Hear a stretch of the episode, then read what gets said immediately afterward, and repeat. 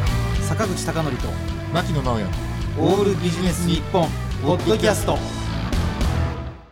はい本日のゲストはサバイブのボーカルとギターを担当なさっているネモさんですよろしくお願いしまおす、願いします。えーでは早速ですがネモさんをご紹介します、えー1997年にデスファイル解散後、えー1998年サバイブを結成なさってます、えー2012年以降はヨーロッパを中心として積極的に海外ツアーを行うなど活動実績を築き上げられ国内外から圧倒的な評価並びに支持を得ていらっしゃいます、えーまた、えー日本のヘビーメタルの流星化盛り上げるってことですねを目的としたフェスティバル形式のイベントメタリゼーションのオーガナイザーでもいらっしゃいます、えー2020年8月31日には、えー最新シングル「The Road to Hell is Paved by Good Will」を発表なさいましたこれはネモさんえっと地獄への道は善意で引き締められているみたいなそう意味ですねでいいんですかね。はいはい。でそして今月12月29日には、えー、2018年にリリースしたアルバムからインモータルウォーリアーズ。これは不滅の戦士たちでいいんでしょうか。そうですはい。アコースティックリレコーディングバージョンをデジタル配信限定でリリースなさる予定です。ということで、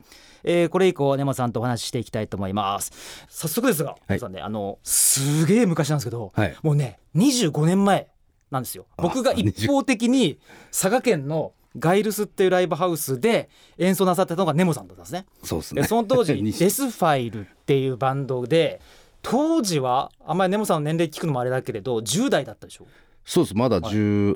か19いやあそんなもん佐賀のみんなは全員びっくりしてま したよ。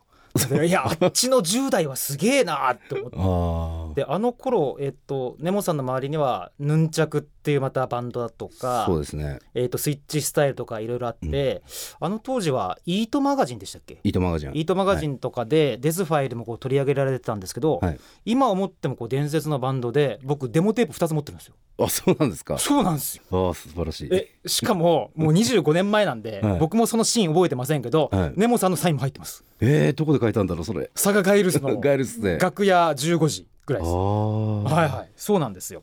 で、えーそこからですね、えー、と25年ぐらい僕も経ったんで17歳から25年経って42歳なんですけど、うんちょっとあの根本さんのちょっと幼い頃の音楽との出会いっていうのをちょっと聞いていきたいんですが、はいい、くつかのインタビューで、まあ、はいメタリカが好きとかいうのはおっしゃってましたけど、そうですね最初はどんな音楽がルーツになっているんでしょうか一番最初は、まあやっぱり日本の、はいあの長渕剛とか、マジっすか、はいそういうのがえ全 然印象にない、はい、いや今でも好きなんですけどえ本当ですかはいじゃあえ根本さんが純恋歌とか聞いてた聞いてましたよ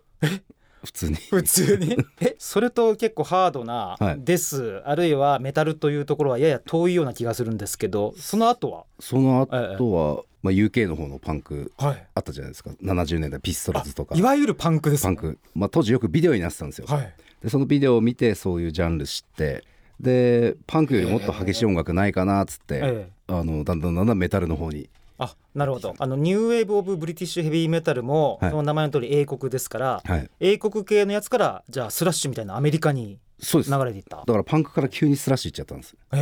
ええ、はい楽器自体はどれくらいから弾いていらっしゃるんですか楽器は13歳 13! そおそらくそのくらい中学12年ぐらいからそうですね入ろうかって頃にへえ,、え最初はフォークの練習からそうですアコースティックギターを持って、全然ちょっと想像がつかないですけでどもアコースティックは今やってるんですよね、はいはいそういう活動をあちなみにこれ後でもご紹介しますけど、なんか実際このアコースティックのリレコーディングっていうのはこれネモさんが中心となってそうです以前、えー、と2018年に録音された曲をはい再びアコースティックバージョンでそうです取り直されてるってことですね。でこのデスファイルを解散なさった後に、はいこの今のサバイブ結成なさっているんですけど、はいこれね僕ね確かネモさんが3回目のライブ僕見てるんですよ。サバイブとしてもそうなんですか 3回目のやつそれも佐賀で見たんですかいや違いますこれね川崎クラブチッタかなんかでああなんかイベントでありましたね大きいイベントあったでしょであの時は当然ベースの方もドラムの方も違ったんですけれど、ライブ活動などを重ねている間に、まあ、はい徐々にこう音楽性が変わっていくっていうのは当然なんですけど、はい、僕やっぱりすげえなと思うのはサバイブの場合って1枚目と今って全然音楽的なジャンルというか内容違ってますそうですねねはい、これはあの根本さんのその時々の趣味が反映するんですか、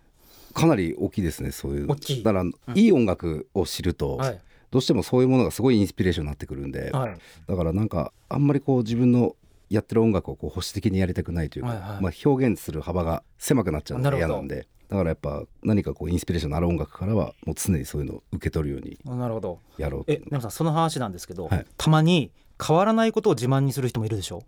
あ多いんじゃないですかあれあれはどうバランスで考えたらいいんですかあれはちょっと自分にはない感覚なのでわかんないんですよね、まあただん懐かしいしかなくなっちゃうんでなるほどそれはそれでちょっとミュージシャンとアーティストとしてはやっぱ進化を止めちゃってる気がするんでだか確かにら自分は、まあ、ずっと進化しうん続けたいっていうのがあるんで、根本さんちょっと本当に失礼ながら、はい昔は比較的セパルートラとか、はいマックス・カバレラ関係にちょっと影響があるっていうか、はいお好きなのかなって感じがあってで,、今はもうオーケストラでしょそうです、こうあまりにもこうすごい変化があって、うんなんか今はむしろゴーストみたいな、うんあこうちなみにバンドでゴーストっていうのがあるんですけど、そこら辺もお好きになったのかななんて感じもあるんですがもう一つはやっぱりあれですかレコーディングの技術っていうかテクノロジーが進化したっていうのもあるんですか、そうですねそれがすごい大きいです、あね、大きいだから昔だったら多分2000年代最初の頃、オーケストラ入れたいなんですから、は多分フルオーケストラをもう呼んではい撮らないと多分できなかったんですよ、で今はもうそういうのが全部あのプロトゥールスで、はいあのそういうソフトがあれば可能になるんでええ前々からそういうものも入れてやりたいっていうのはあったんであったんですね、はい、だからそれ今できるじゃんふんだんに、うんうんうん、でやってみようって言ってやったらいい感じだったんででもさちょっとすごい素人の質問なんですけど、オーケストレーションの音って一応昔からありましたけど、はい今って全然違うんですか、そうです、今だからそのソフトで、うんもう本物の音、うんそのまんまあの出てくるものがあるんですよ、はい、で前だとあのいわゆるそれシンセサイザーで、うん音色変えて重ねたりとかあはいったんですけど、今もうそのまんまのオーガニックな感じのこうへえそういうオーケストラの音がであるんでそれを一個一個一個重ねていくんですよねなるほがどそれはネモさんの右腕となるあのガクさんでしたっけそうですがあのバンドメンバーにいらっしゃるので、結構そういうこともできるようになったそうなんですよねへええアレンジ自体はオーケストレーションのアレンジってすごい難しいんでしょ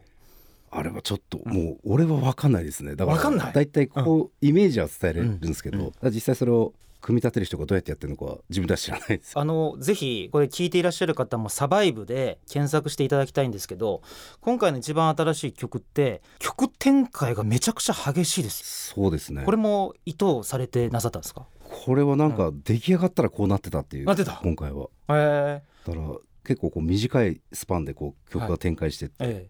かなり情報量多い曲になったねっていういのやなってますよね、うんだから今70年代のパンクの話とかありましたけど、はい、なんか A のリフがあって B のリフがあってみたいな典型的なやつをなんか5倍速ぐらいで曲展開が目まぐるしくうんなんか変わるような感じがあったんですけど、はい、あれ作曲だけじゃなくて演奏するのも難しいんじゃないですか、演奏はそうですね、まあ演演奏は常に難しいです常に難しいは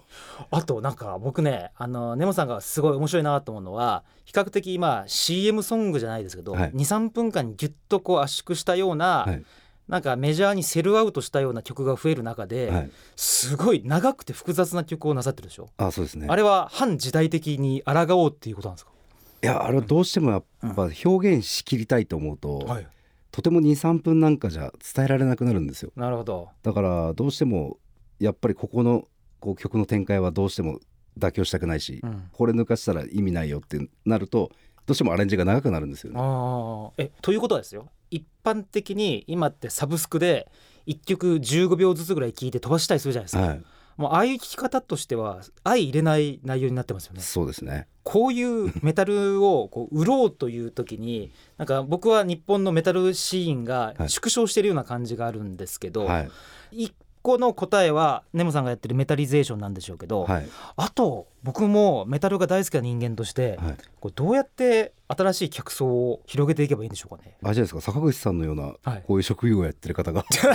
のマーケティング して、マーケティングしてえええでそれこそそうやって一緒にそれをやってくれる柔軟なバンドえ、とうんうやれたら多分新しいん、ビジネスモデルになるんじゃないいかやな本当にに思うんですあよのねね。ネモさんとこれあの収録前に話していたんですけど、うんもうメタルの方々ってやや保守的でうんあのライブハウスの箱に演奏して帰っていくだけはいそれに対して例えば「サバイブ」だったらいろんなこうステージングの照明だとかうん演出こだわっていらっしゃるでしょ、はい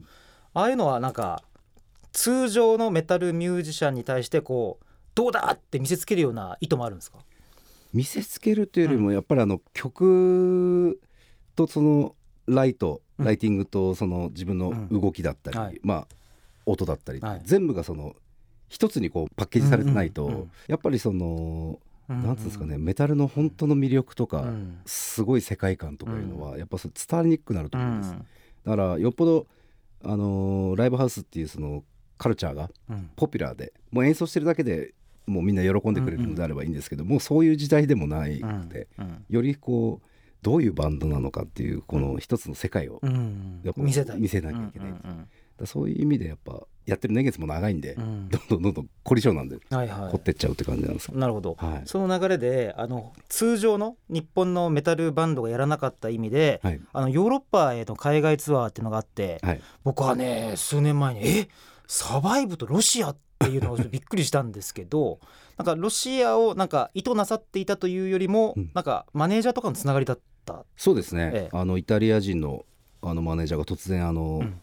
連絡くれましてメ,、はいはいメールかなんかで、はいでそれで自分はこういう20年以上うんこういう業界でやってきてて、でまあじゃあ最初ヨーロッパ行くツアーできんのって聞いたらロシアが今熱いって言ってたんですよはいはい、だからそれはもう先に開拓するべきだみたいなえそんなような話が来てええでロシアって当時俺も何にもやっぱ日本ってロシアの情報ってあんまないじゃないですかないですねだからこれは入国した瞬間ずっと盗聴されるのかなとかえはい北朝鮮みたいな そうそうそう、えそういう心配があってもう毎日ビビってたんですけどね、はいはい地下鉄乗るのもなんかチェックされてんじゃないかえとか、はいはいだからでも行ってみたらものすごいやっぱ音楽をみんな欲してるというかだからそこら辺が日本にいる我々と情報の格差ありますよね。だいぶありましたねね、だってもう本当にまさに秘密警察がばっこしてるんじゃないかみたいなイメージがあって、音楽とかも規制されてるんじゃないかって思って、うん実際行かれたら熱狂的なファンがファ多い。ンが多いへえなんかその当時はライブ会場が変わったりだとかすごいトラブルもあったようですけど、ありました、ええなんか実際あれですか行かれたらなんか騒ぎが起こってて、そうです、ええだからまあ、えいわゆるその一緒に回ってた、はいまあ、ポーランドのバンドが、はいまあちょっと宗教的なはい、あの悪魔崇拝を歌ってたあのポーランドで一番有名有名ななデスメタルバンドそうのっ、すえーベヒーモス。ベヒモスが、はいでそれを、まあ、キリスト教団のうん人たちが、そんな奴らにコンサートをやらせるものかとかはいはいもうそれが日に日に人数が増えていくんですよ、はいでもう大騒ぎになっちゃってもうスワット初めて見ましたねロシアのスワット、あの秘密警察はい狙撃狙撃隊スワットの部はいはい隊がもうトラック乗って軍隊みたいにやってきて、えでもう大騒ぎになってるんーですえよえでこれはすごいなみたいなそういう経験はしましたでその後ベイモスのメンバーみんなえはいビザに不備があるとかなんとか、はいイチャモンつけられて不当逮捕されて不当対応されて、まあ、強制に帰国されてしまってええ強制退去っていうその当時ネモさんをはじめとするサバイブのメンバーもちょっとあらぬ疑いをかけられたって聞きましたけどそうですね全国ネットのニュースで、はいあのサタニストサバイブ が 日本からやってきたとそうそうろいやもともとそんな笑い事じゃないですねそんなのないからみたいなあの異国の地であのニュースデビューが悪魔崇拝主義者っていうレッテル張りだったそうです、すごいっすねはい、え昨日見ましたよとか言われませんでしたあの子供に言われましたスー子供にそう食料買いにスーパーあるから行こうよ、はいえスーパー行ったらサタニストサタニストって指ささえれて、ええ本当ですかうんまあ、しょうがないからサインしてあげましたけサインしてサタニストっていう どふうサにタニストそうっすでで結局あれなんですよねいくつかのライブはそのまま実施できてそうです、はいなるほどででも7公演中3公演かな、はいキャンセルになっちゃってなったんですねえでもなんかコーンとのライブは実現したとかいうふうにそうですねそれはもう僕らだけ単身行って、ええベヒモさんもその時はもうポーランドに返されちゃったんでなるほどあのちなみに根本さんその話の続きなんですけれども、はいあの今ロシアっていう単語が出てきましたが、は今後なんか狙っている国とかあるんですかいや狙ってる国はやっぱ、まあ、相変わらずロシアでこうはい、また、まあ、やりたいっていうのはあるんですけど、やええっぱ中国とあか、中国はあなんかメタル人口も多いって聞いたことありますけどい、近年やっぱすごい増えてるみたいですねええアフリカってのはないですか、アフリカは興味あるんですけど、ええ、全然ないんですよねあのあコネクションというかつつてなががりがだかああらその辺もちょっと気になってはいなんかアフリカのメタルってなんか昨年ちょっと本も出たりとかしてそ盛うですねり上がってましたもんねは中国かえ中国ぐらいだったらなんか聞いてる人いそうですけどねい、でもあれですよねインターネットとかは、そうか、うん、独自な国のやつになってだか Google とかが使えないからっ使えてなこいかとらですねなるほどらもしかしたらええそんなに情報はないのかもしれないですけど、なるほどうんではあの例えば今中国とアフリカって話も出ましたけど国内に目を向けたらあの根本さんあのメタリゼーションってイベントずっとなさってますけど、はいさっきあの僕があの流星化をまあ目指してるって話をしたんですが、はいこれはあのいわゆるもうメタルシーンを盛り上げていきたいってことですかね。そうですねでもうこれはもう毎年1回やっていくとはいことですかそうです今年は僕あの拝見しましたけ ど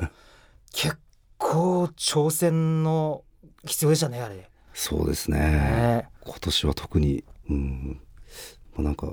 やっていいのかどうかっていうのがねそうなんですよね。そこがすごい悩んだとこで、うん、でもそれでもやっていかないと、まあ、根付いてはいかないんで、そうですね、はもちろん2021年もい、もう開催ですもん開催するんですよね。でもさんちなみにあの僕ちょっとやや違和感があるんですがメタルバンドがはい「お前らを炎で焼き尽くすぞ」って歌った後 に「はい換気しましょう」とか「声は出すなよ」とかいうこのギャップはもう仕方ないですか2020年は。 2020年もそうですねそういうふうにやっていかないとで万が一それであのバンドの影響でうん、そういうコロナがもう起きましたなんてなったらもうまたねもう世間で叩かれてしまわうかりますからねだからもうとりあえずそういうのは今年はもう従っていくしかない行くとだからあとはワクチンが徐々に広がっていけばもしかしたら、まあ、だいぶは無理かもしれないけどうん、より人数を増やすことはできるかもしれないですそうね。ですねなるほどもう入り口でワクチンね全員に打っちゃうとか打っね、ちゃうとか とかねとかあるいはまあ熱検温するのは続くんでしょうね多分あれは続くと思いますねねうん、ちなみにレコーディングという意味でもコロナ禍は大きな影響でした、やっぱ影響ありますねありましたあ、スタジオがなかなうかん、空いてんのか空いてないのか分からなかったりとか、はいはいまあ、そういう中でスタジオ入ったりとかあとやっぱメンバー同士でもはいなんかマスクしながら会ってたりとか、はいはいなるほどうんあとそのかなり難しい中で一言だけちょっと根本さんにいただきたいんですけど、はい今月29日に配信リリースなさるはい「インモータル・ウォーリアーズ」については、はいこれですねこの曲流れてますけれど、はいこれあのアコースティックにしたってことなんですが、まあ、はいレコーディングも大変でしょうけど、うんこのアコースティックにするっていうのは何か意味があったんでしょうか今回この「イモータル・ウォリアーズ」ってもともと「不滅の戦士たち」っていう曲で、まあ、自分の当時置かれた、まあ、あの大きい山やったりしたんで、はいはいそういう時にまあ自分を再起こう奮い立たせるために書いた曲なんですけどなるほど、で結局でもこれって言い換えたら今のこういうコロナ禍での,、うんあのみんなへのこう、ね、応援にもなってなるほどそう俺たち負けないでしょなるほどご自身へのこう応援歌が社会への応援歌にもつながるかそうだから今回はだからそのメッセージをより伝えるのにギター一本とらなるほど歌でやりたいっていうのでえっと残念ながら今は配信のみってそうですことですねはいまあコロナ禍だからまあ仕方ないってそうこですねとですかねはい。残念ながらお時間が来てしまいましたので、ネモさんにはまだまだお伺いしたいことがございます。来週もお越しいただいて、私の続きをお伺いしたいのですが、よろしいでしょうか。もちろんですはい、はいえーでは本日のゲストはサバイブネモさんでしたありがとうございました次回もよろしくお願いしますます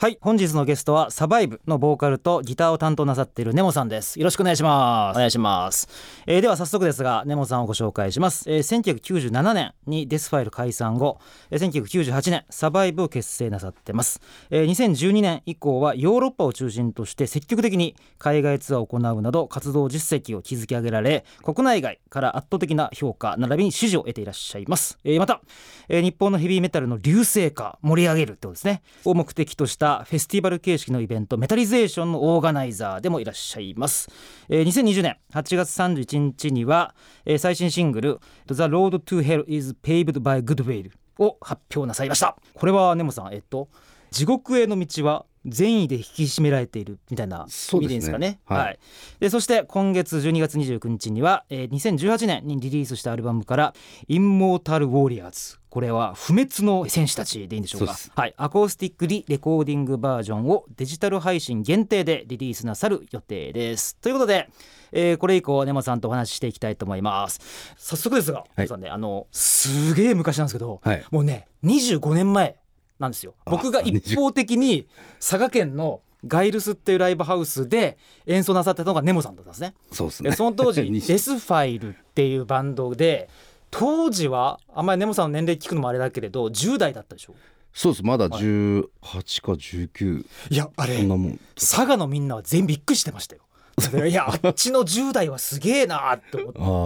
て。ああであの頃えっと根本さんの周りにはヌンチャクっっていうまたバンドだとかそうですねえー、とスイッチスタイルとかいろいろあって、あの当時はイートマガジンでしたっけイートマガジンイートマガジンとかでデスファイルもこう取り上げられてたんですけど、はい今思ってもこう伝説のバンドで僕デモテープ2つ持ってるんですよあそうなんですかそうなんですよああ素晴らしいえしかももう25年前なんで、はい僕もそのシーン覚えてませんけど、はいネモさんのサインも入ってますえー、どこで書いたんだろうそれ佐賀ガイルスの ガイルスで楽屋15時ぐらいあですあはいはい、そうなんですよ。で、えーそこからですね、えー、と25年ぐらい僕も経ったんで17歳から25年経って42歳なんですけど、うんちょっとあのネモさんのちょっと幼い頃ので音楽との出会いっていうのをちょっと聞いていきたいんですが、はいい、くつかのインタビューで、まあ、はいメタリカが好きとかいうのはおっしゃってましたけど、そうですね最初はどんな音楽がルーツになっているんでしょうか一番最初は、まあやっぱに日本の、はいあの長渕剛とか、マジっすか、はいそういうのがえ全然 印象にない、はい、いや今でも好きなんですけどえ本当ですかはいじゃあえネモさんが純恋歌とか聞いてた聞いてましたよ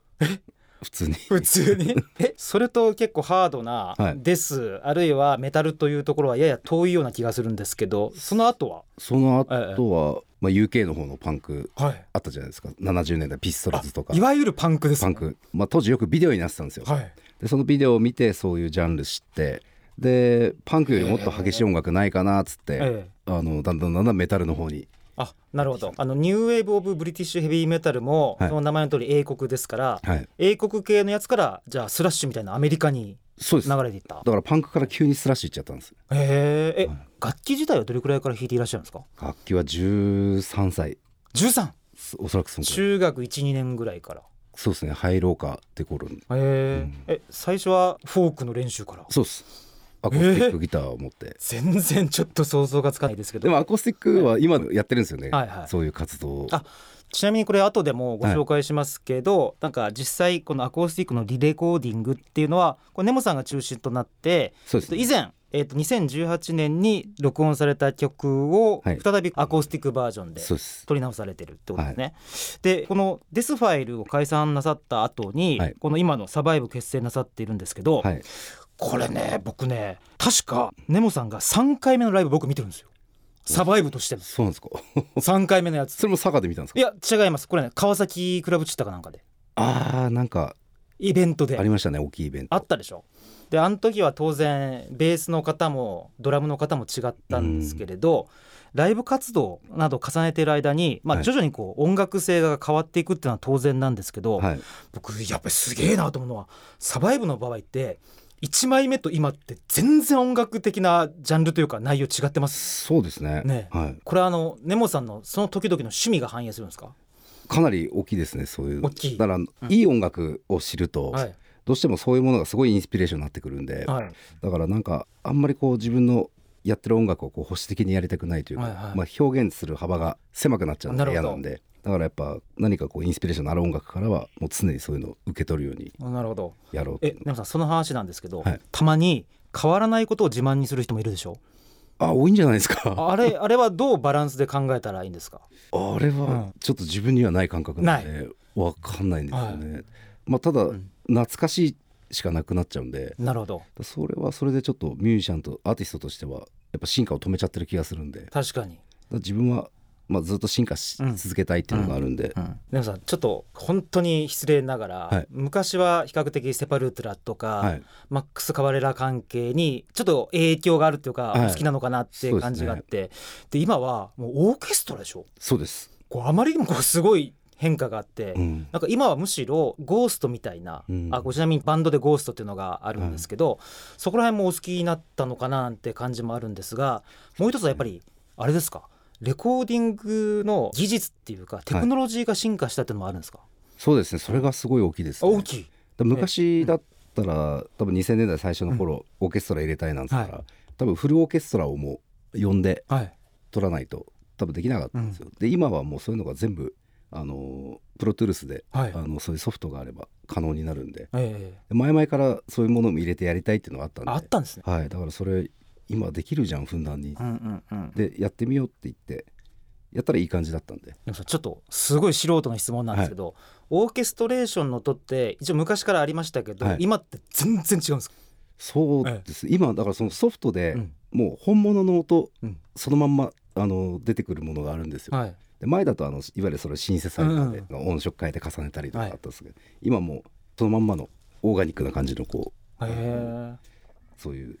オーケストラの音がであるんでそれを一個一個一個こう重ねていくんですよね。なるほどそれは根本さんの右腕となるあのガクさんでしたっけそうですがあのバンドメンバーにいらっしゃるので、結構そういうこともできるようになったそうなんですよね。へーえアレンジ自体はオーケストレーションのアレンジってすごい難しいんでしょ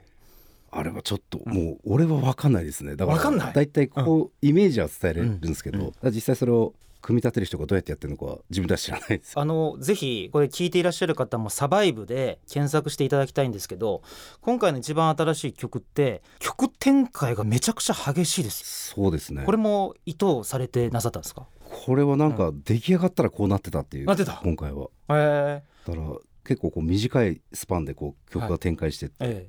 かなり情報量多い曲になったねっていういのやなってますよね、うんだから今70年代のパンクの話とかありましたけど、はい、なんか A のリフがあって B のリフがあってみたいな典型的なやつをなんか5倍速ぐらいで曲展開が目まぐるしくうんなんか変わるような感じがあったんですけど、はいあれ作曲だけじゃなくて演奏するのも難しいんじゃないですか、演奏はそうですね、まあ演演奏は常に難しいです常に難しいはあとなんか僕ねあのネモさんがすごい面白いなと思うのは比較的今 CM ソングじゃないですけど、はい23分間にギュッとこう圧縮したような、い、なんかメジャーにセルアウトしたような曲が増える中で、 はい、すごい長くて複雑な曲をなさってるでしょあそうですねあれは反時代的に抗おうっていうことなんですか。いやあれはどうしてもやっぱ表現しきりたいと思うと、い。とても23分なんかじゃ伝えられなくなるんですよなるほど。だからどうしてもやっぱりここのこう曲の展開はどうしても妥協したくないし、うん。これ抜かしたら意味ないよってなるとどうしてもアレンジが長くなるんですよね。ああ。え、ということはですよ。一般的に今ってサブスクで一曲15秒ずつぐらい聞いて飛ばしたりするじゃないですか。はい、もうああいう聞き方としては相入れない内容になってますよね。そうですね。こういうメタルをこう売ろうという時に、なんか僕は日本のメタルシーンがはい縮小してるような感じがあるんですけど、はい、一個の答えはネモさんがやってるメタリゼーションなんでしょうけど、はい、あと僕もメタルが大好きな人間として、はい。これどうやって新しい客層を広げていけばいいんでしょうか ね。あれじゃないですか坂口さんのようなはい、こういう職業をやってる方が のマーケティング して。マーケティングしてえええでそれこそそうやって一緒にそれをやってくれる柔軟なバンドえ。とうんうんやれたら多分新しいビジネスモデルになるんじゃないいかやな本当に思うんですよねね。ネモさんとこれあの収録前に話していたんですけど、うんもうメタルの方々ってやや保守的でうんあのライブハウスの箱に演奏して帰っていくだけはいそれに対して例えば「サバイブ」だったらいろんなこうステージングの照明だとかうん演出こだわっていらっしゃるでしょ、はいああいうのはなんか通常のメタルミュージシャンに対してこうどうだって見せつけるような意図もあるんですか。見せつけるというよりもやっぱりあの曲とそのライトうんライティングとその自分の動きだったり、うんはいまあ音だったり、はい全部がその一つにこうパッケージされてないと、うんうんうんやっぱりそのななんつうんですかね、。メタルの本当の魅力とうか、んすごい世界観とかいうのは、やっぱそれ伝わりにくくなるとう思うんです、んだからよっぽど、あのーライブハウスっていうそのカルチャーがうんポピュラーでもう演奏してるだけでもうみんな喜んでくれるのであればいいんですけど、もうそういう時代でもないので、うんよりこうどういうバンドなのかっていうこの一つの世界を、だかうんやっぱ見せたい見せなきゃいけないうんうんらそういう意味でやっぱやってる年月も長いんで、うんどんどんどんどん凝り性なんでうんはいは凝ってっちゃうって感じなんですけい。なるほど。ど、はいその流れであの通常の日本のメタルバンドがやらなかった意味で、はいあのヨーロッパへの海外ツアーっていうのがあって、はい僕はね数年前に「えサバイブとロシア」っていう のをちょっとびっくりしたんですけどなんかロシアをなんか意図なさっていたというよりも、うんなんかマネージャーとかのつながりだった。そうですね、ええあのイタリア人のあのマネージャーが突然あの、うん連絡くれましてメ,、はいはいメールかなんかで、はいでそれで自分はこういう20年以う上んこういう業界でやってきてて、でまあじゃあ最初ヨーロッパ行くツアーできんのって聞いたらロシアが今熱いって言ってたんですよはいはい。だからそれはもう先に開拓するべきだみたいなえそんなような話が来てええでロシアって当時俺も何にもやっぱ日本ってロシアの情報ってあんまないじゃないですかないですねだからこれは入国した瞬間ずっと盗聴されるのかなとかえ。はい北朝鮮みたいな そね。うそうそう、えそういう心配があってもう毎日ビビってたんですけどね、はいはい地下鉄乗るのもなんかチェックされてんじゃないかえと、はいはい。だからでも行ってみたらものすごいやっぱ音楽をみんな欲してるというかだからそこら辺が日本にいる我々と情報の格差ありますよね。だいぶありましたねね、だってもう本当にまさに秘密警察がばっこしてるんじゃないかみたいなイメージがあって、音楽とかも規制されてるんじゃないかって思って、うん実際行かれたら熱狂的なファンがファンが多いへえ、なんかその当時はライブ会場が変わったりだとかすごいトラブルもあったようですけど、ありました、ええなんか実際あれですか行かれたらなんか騒ぎが起こってて、そうです、ええだからまあ、えいわゆるその一緒に回ってた、はいまあ、ポーランドのバンドが、はいまあちょっと宗教的なはい、あの悪魔崇拝を歌ってたあのポーランドで一番有名有名ななデスメタルバンドそうのっ、すえーベヒーモス。ベヒモスが、はい、でそれを、まあ、キリスト教団のうん人たちが、そんなやつらにコンサートをやらせるものかとかはいはいもうそれが日に日に人数が増えていくんですよ、はいでもう大騒ぎになっちゃってもうスワット初めて見ましたねロシアのスワット、あの秘密警察はい狙撃狙撃隊スワットの部はいはい隊がもうトラック乗って軍隊みたいにやってきて、えでもう大騒ぎになってーるんですよええでこれはすごいなみたいなそういう経験はしましたでその後ベイモスのメンバーみんなはい、ビザに不備があるとかなんとか、はいイチャモンつけられて不当逮捕されて不当逮捕されて、まあ、強制に帰国されてしまってえ強ー制退去っていうその当時ネモさんをはじめとするサバイブのメンバーもちょっとあらぬ疑いをかけられたって聞きましたけどそうですね全国ネットのニュースで、はいあのサタニストサバイブが日本 からやってきたとそうそうろ いやもともとそんな笑い事じゃないですね そんなのないからみたいなあの異国の地であのニュースデビューが悪魔崇拝主義者っていうレッテルばりだったそうです、すごいっすねはい、え昨日見ましたよとか言われませんでしたあの子供に言われましたスー子供にそう食料買いにスーパーあるから行こうよ、はいえスーパー行ったらサタニストサタニストって指ささえれて、えー本当ですかまあ、しょうがないからサインしてあげましたけサインしてサタニストっていうどふうサにタニストそうっすでで結局あれなんですよねいくつかのライブはそのまま実施できてそうです、はいなるほどででも7公演中3公演かな、はいキャンセルになっちゃってなったんですねえでもなんかコーンとのライブは実現したとかいうふうにそうですねそれはもう僕らだけ単身行ってええベヒモさんもその時はもうポーランドに返されちゃったんでなるほどあのちなみに根本さんその話の続きなんですけれども、はいあの今ロシアっていう単語が出てきましたが、は今後なんか狙っている国とかあるんですかいや狙ってる国はやっぱ、まあ、相変わらずロシアでこうはい、また、まあ、やりたいっていうのはあるんですけど、やええっぱ中国とあか、中国はあなんかメタル人口も多いって聞いたことありますけどい、近年やっぱすごい増えてるみたいですねええアフリカってのはないですか、アフリカは興味あるんですけど、ええ、全然ないんですよねあのあコネクションというかつつてなががりが。ああだからその辺もちょっと気になってはいなんかアフリカのメタルってなんか昨年ちょっと本も出たりとかしてそ盛うですねり上がってましたもんねは中国かえ中国ぐらいだったらなんか聞いてる人いそうですけどねい、でもあれですよねインターネットとかは、そっか、うん、独自な国のやつになってだか Google とかが使えないからっ使えてなこいとからですねなるほどらもしかしたらええそんなに情報はないのかもしれないですけど、なるほどうんではあの例えば今中国とアフリカって話も出ましたけど国内に目を向けたらあのでもさんあのメタリゼーションってイベントずっとなさってますけど、はいさっきあの僕があの流星化をまあ目指してるって話をしたんですが、はいこれはあのいわゆるもうメタルシーンを盛り上げていきたいってことですかね。そうですね。でもうこれはもう毎年1回やっていくというはいことですかそうです。今年は僕あの拝見しましたけど 結構挑戦の必要でしたねあれ。そうですね。ね今年は特に、うん、まあ、なんかやっていいのかどうかっていうのがね、そうなんですよね。そこがすごい悩んだとこで、うん、でもそれでもやっていかないと、まあ、根付いてはいかないんで、そうですね、はもちろん2021年もい、もう開催です。開催するんですよね。でもさんちなみにあの僕ちょっとやや違和感があるんですがメタルバンドがはい「お前らを炎で焼き尽くすぞ」って歌った後 に「はい換気しましょう」とか「声は出すなよ」とかいうこのギャップはもう仕方ないですか2020年は。 2020年もそうですねそういうふうにやっていかないとで万が一それであのバンドの影響でうん、そういうコロナがもう起きましたなんてなったらもうまたね もう世間で叩かれてしまわかうりますからねだからもうとりあえずそういうのは今年はもう従っていくしかない行くとだからあとはワクチンが徐々に広がっていけばもしかしたら、まあ、だいぶは無理かもしれないけどうん、より人数を増やすことはできるかもしれないですそうね。ですねなるほどもう入り口でワクチンね全員に打っちゃうとか打っ ね、ちゃうとか とかねとかあるいはまあ熱検温するのは続くんでしょうね多分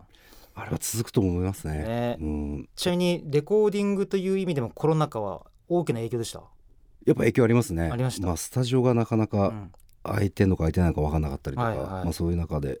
スタジオ入ったりとかあとやっぱメンバー同士でもはいなんかマスクしながら会ってたりとか、はいはいなるほど、うんあとそのかなり難しい中で一言だけちょっと根本さんにいただきたいんですけど、はい今月29日に配信リリースなさるはい「インモータル・ウォーリアーズ」については、はいこれですねこの曲流れてますけれど、はいこれあのアコースティックにしたってことなんですが、まあ、はいレコーディングも大変でしょうけど、うんこのアコースティックにするっていうのは何か意味があったんでしょうか今回この「イモータル・ウォリアーズ」ってうんもともと「不滅の戦士たち」っていう曲で、まあ、自分の